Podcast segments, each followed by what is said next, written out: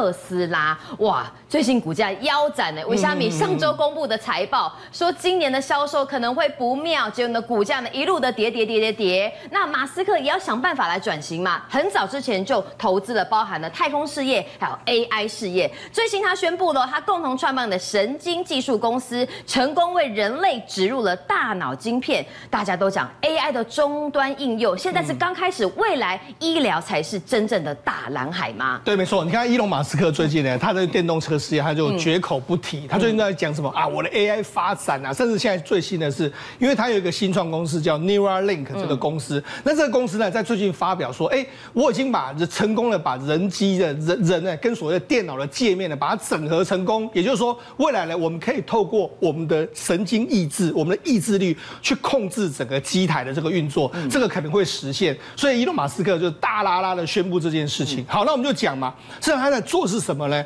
它主要是因为之前的这个 Neuralink，它曾经征求过了，如果你有这个四十岁以下，然后你可能是神经瘫痪，就是神经元已经有问题受损的话，我们征求这个是这个所谓志愿者，我会把脑袋呢切开，切开之后我会植入一个叫 Link 这个东西。那 Link 这个东西呢，其实约莫是几个这个手这个所谓这个所谓手表这样大小的这个状况。然后在这里面来说，它会有布有非常多的神经元的元件在这里面，然后它可以传输传输它所知道的讯息的往外发送。那同时之间呢，它这有非常多的线，这些线都是一条一条的线。嗯，那这个线呢，可以跟我们人体，因为我们人体就是透过神经，然后神经元件呢去控制我们人体的这个状。我们脑在运作的时候，譬如说这一条线是控制我们的手，这条线是控制我们什么东西？他们经过前几年的研究，大概约略知道是哪一条神经线，然后我们就把它连接上去，用它这个元件的线跟我们的神经线连接上去，连接上去到他们测试的结果说，哎。目前为止，第一个至少没有人机这个不相容的这个状况。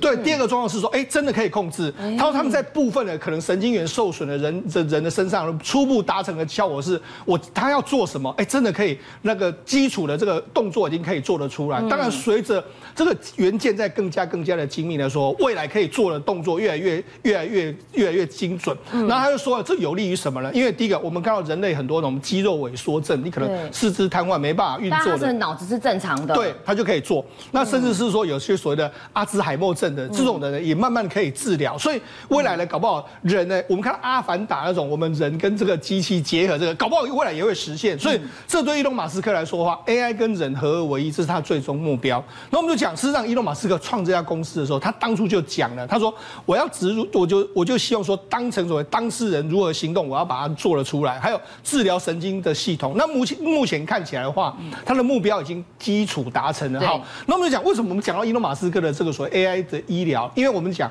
AI 医疗这个部分来说，不是只有伊隆马斯克在踏踏进这个领域，实际上我们台湾的所有的公司也都在注意这个领域。因为 AI 一旦跟医疗结合的时候，哇，那个功能会非常强大。比如说，我们可以看到，我们目前为止，台湾的包括台达电啊、广达、人保、英业达、伟创、嘉士达、华硕、宏基等等，都在介入所谓的 AI 医疗。那我们就讲，事实上现在最最大的一个大饼会出现在什么地方？我们可以先观察这个市场。我们我们目前为止，全世界有非常多这个所谓的糖尿病病患。对。那糖尿病病患，你要监测血糖的时候，我们都要用这个所谓注入型，就要打进去，对不对？嗯。但是目前为止来说，苹果跟三星他们在研发研发什么呢？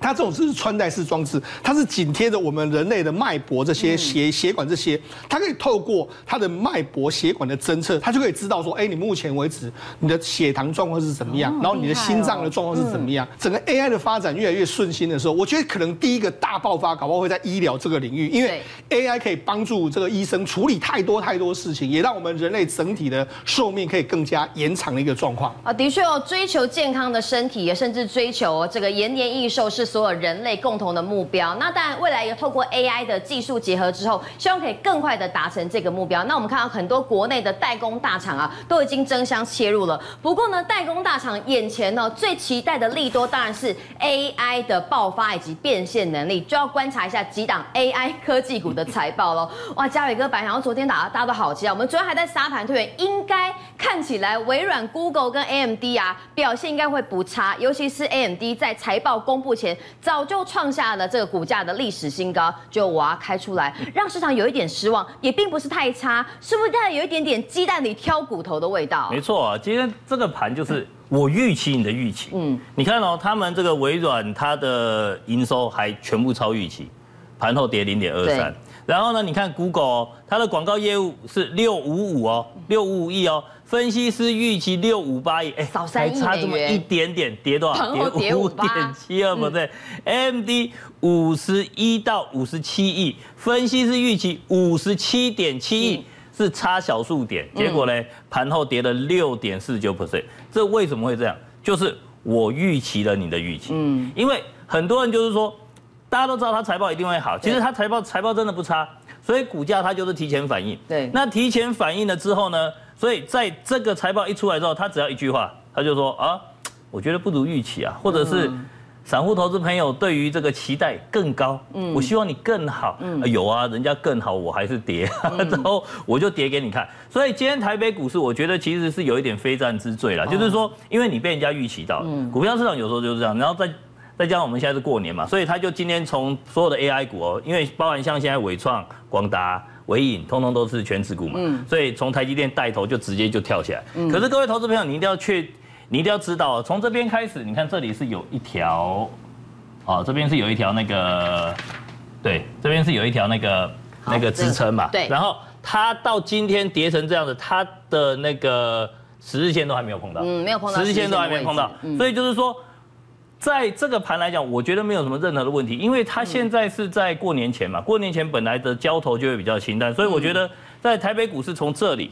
好一七一五一涨到一八一三八，其实涨了快一千点，嗯，那你指数急涨一千点，其实回撤十日线，我觉得是非常合理的，算健康，对，所以说我们在这个台北股市来讲的话，过年前我觉得它表现已经很强势，嗯，那我们再来看几档，就是大家比较呃比较 focus 关注的这个。这个 AI 股，像比如说伟创一样嘛，就是我预期了你的预期，它大概昨天大概涨了一趴多到两趴，今天直接开盘就直接全部给你跌光光，代表就是说你盘中你如果昨天你认为说微软这些他们三巨头他们的呃营收会很好，你昨天进去追的其实没有讨到什么便宜，嗯，但是你前天去买的，你可以在预期之前你就去买到，所以说在它今天这样跌下来，我觉得其实真的还好，真的还好，因为。它的这个缺口，一月二十二号的这个缺口，它是一个强力的支撑，嗯，它是一个强力的支撑，所以说当它回档的时候，你会发现其实它是处于那种以盘带跌，嗯，其实以盘带跌，以现在台北股市的第一个它的位阶，再加上农历过年，那我觉得它的一个走势非常强，这一根是涨停板嘛。对不对？这涨停板，涨停板之后以盘带跌的意思，就代表说它这个缺口来讲的话是非常的稳定的。嗯，所以如果就是说明天再开低，当大家可能想说，第一个想说啊，现在要过年了，所以那既然我预期过年会跌，那人家主力就说，那我预期了你的预期，所以反而明天可能说不定回撤的这个。它又弹起来，它就变成它在这边做一个很以盘带跌的区间整理，所以也就是说你冲出去你要卖，然后假设以短线啦，以短线，那在这边你反正是要进行买的动作，所以如果缺口不补，要回撤到缺口上缘可以留意，那就是一个很好很好的买点，那希望可以回到那个地方。嗯，好，那第二个就是昨天强势股的一个起哄，最强的散热今天全对，昨天涨停板它是最强的，对，那今天也开低，但是其实它并没有跌很多哎，它今天跌了一趴多哎。如果说我们把这个时间点现在移回到十二月，我跟各位讲，你今天一根红 K 棒对不对？今天就一根黑 K 棒，嗯，完全吃掉。是。十二月的盘就是这样子走，所以说代表它现在的一个走势来讲是非常非常强，而且它是大涨之后量缩，所以在这种盘里面，你可以把这边视为是一个支撑，这边也有一个小缺口，对，然后这里视为是一个支撑，就是说明天如果有开低，因为大家可能想说啊，过年前可能要卖了。我们就去把它做一个买卖，所以强势股它是超级强势股，嗯，强势股回撤五日线是买点，所以你看哦，很多人就说今天开低之后他会怕，反而今天就会有买盘涌入。昨天大家预期营收会好，开高就有卖盘，就是开始去卖股票。所以同样的一个道理就是说，那现在重点来了，就是我每次来这个明君的呃明君这个节目，对新闻王这个节目，我我我要的就是说。我们在短线上，我都推很比较短线，就是短线上我们能够有什么股票？因为现在接下来要过年了嘛，对，你现在跟我去讲说那个过年以后的事情，那就叫做波段了，嗯，那我们就我觉得那叫做没有没有意义。所以问嘉伟哥，就是封关剩三天，那这从今天的盘势来看，你觉得这三天可能台北股市什么样的族群是最强的？短线可以做注意？我刚刚讲了嘛，预期了你的预期，嗯，所以你要不给你要不给他预期到。大家都知道的事情就不会，或者是说你今天看到、嗯、哦，今天看到神盾很强，那我今天去追追神盾，可能会上涨哦。你昨天去追或许 OK，前天去追更好，嗯、但是你今天才看到说，因为今天是一片绿嘛，嗯，他他们神盾集团万绿丛中一点红嘛，你今天才要去追神盾，